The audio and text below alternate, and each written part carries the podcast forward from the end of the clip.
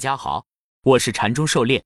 今天咱们来学习教你炒股票禅论一百零八课第七十九课第四节分型的辅助操作与一些问题的再解答。咱们的讲解按原文对照逐段进行，力求贴近原文解读，弄懂每个重难点。禅论原文，本 ID 也不必嫌疑，都用本 ID 持有的股票为例子。零零零七七八，二零零七年八月二十七日高开后没有突破前一天高位。一个典型是构成顶分型走势。六零零一三九看周线，九月七日这周高开后没有突破前一周高位，形成典型的顶分型走势。六零零七三七看日线，这属于复杂的，有所谓的包含关系。二零零七年九月四五六三天是典型的包含关系，然后七日这天破坏包含关系，并没有创十四点二八元新高。典型的顶分型结构，狩猎解读，分型意味着某种转折。顶分型前面两根 K 线是上升关系，后面两根 K 线是下降关系，而中间的 K 线大多是上影线或者十字星。尤其是第三根 K 线，如果是高开低走，那么必定会有强烈的预期差，很可能是真正的转折。缠论原文，注意，顶分型结构后不一定有底分型结构与顶分型结构有一个非共用的 K 线，也就是不一定构成比。但一般来说，如果顶分型后有效跌破五日线，那就没什么大戏了。就算不用搞个笔出来，也会用时间换空间，折腾好一阵子。狩猎解读：分型后不一定转折，更不一定走出反向一笔。如果维持低级别中枢震荡，那么大周期图上一般表现为 K 线包含或者是分型交叉。比如第二幅图周线下这种情况，一般出了顶分型就见底，出了底分型就该卖出了。前提是要继续维持震荡。但是如果破了五日均线，就得折腾一阵子了。禅师常说五均线是生命线，短线看五日线，中线看五周线，长线看五月线，结合分型，不破就拿着，不必大惊小怪。禅论原文：零零零八零二日线，二零零七年八月九日形成典型的顶分型结构，后面没有形成比，但在五日线上下折腾了好几下，使得几条均线稳起来，才再次兴奋。狩猎解读。虽然没成比，但是跌幅也不小，折腾了好几天，后面也未能新高。但如果没有有效跌破五日线，那往往只是中继。零零零九三八，二零零七年九月四日构成顶分型，然后假突破五日线后继续上攻。缠论原文，注意利用顶分型进行操作时，必须配合小级别的图。本质上，分型都是某小级别的第一、二买卖点成立后出现的。用卖点来说。如果第二卖点后次级别跌破后不形成盘整背驰，那么调整的力度肯定大。如果时间一延长，就搞出笔来了。特别日线上的向下笔都是比较长时间的较大调整形成的，那肯定是要有效破五日线的。而第二卖点后次级别跌破形成盘整背驰，那调整最多就演化成更大级别的震荡，其力度就有限。一般五日线不会被有效跌破。狩猎解读。大周期的分型需要结合小级别的走势来看，这样更能够看清楚分型形成的细节。同样的两根 K 线，在大周期图上看起来可能一模一样，但底层细节可能完全不同，这对后面的影响也是不同的。我们简单的把顶分型的 K 线对应的底层走势抽象为下图蓝色线段的高低点，实现情况更为复杂。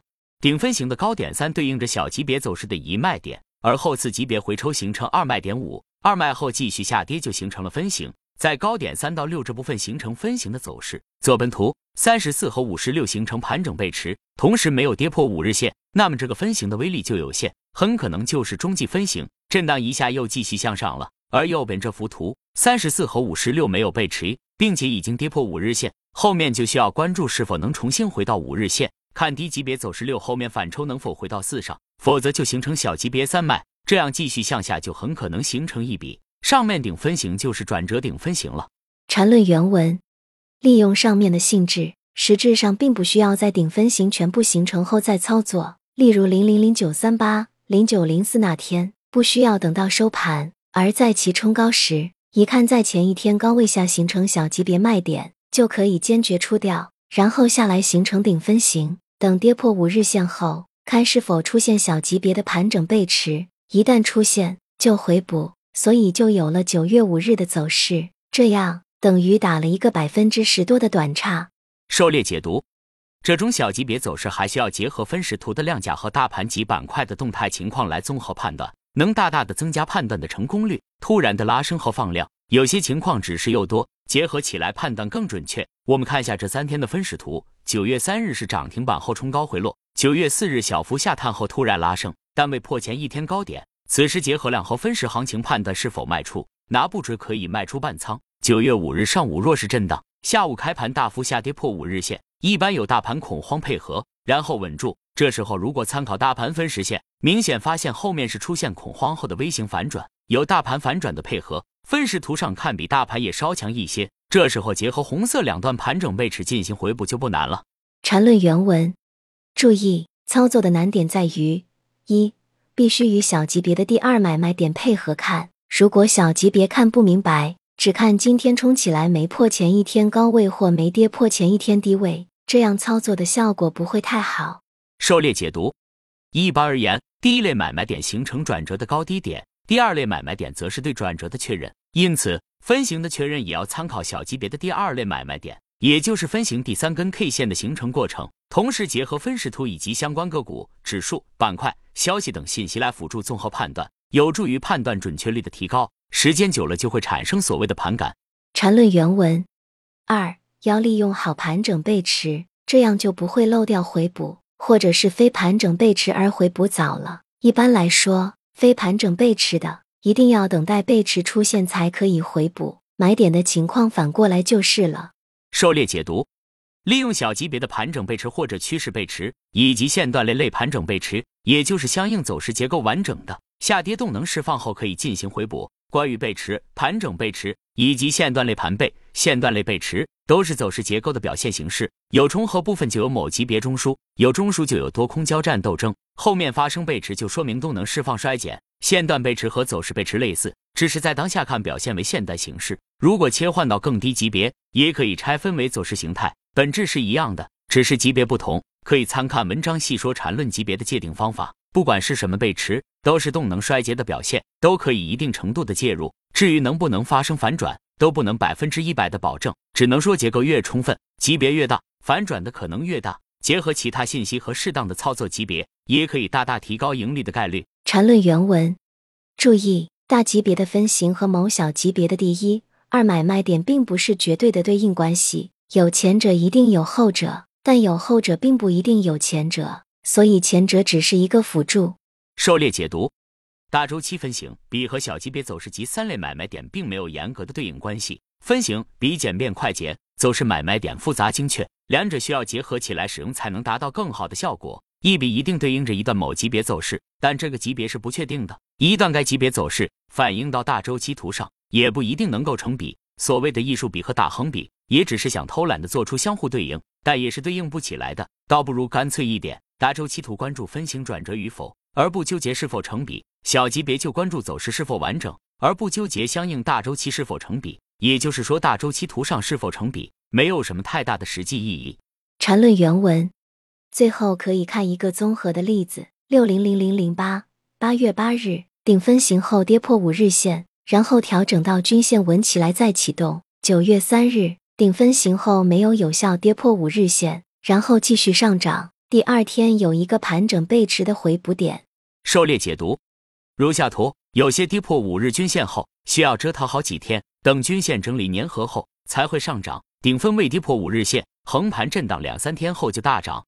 缠论原文：注意，顶分型的时候是形成顶分型那天冲高卖，而不是收盘等顶分型都很明确了再走。例如在六零零零零八的九月三日的例子里，只要当天不破二十点九。肯定就是顶分型，这不需要收盘才知道，没开盘都知道的。关键是结合小级别的走势，去当下确认这卖点，然后第二天的回补，关键看五日线是否有效跌破。而判断的关键其实不在五日线，而在小级别的是否盘整背驰上。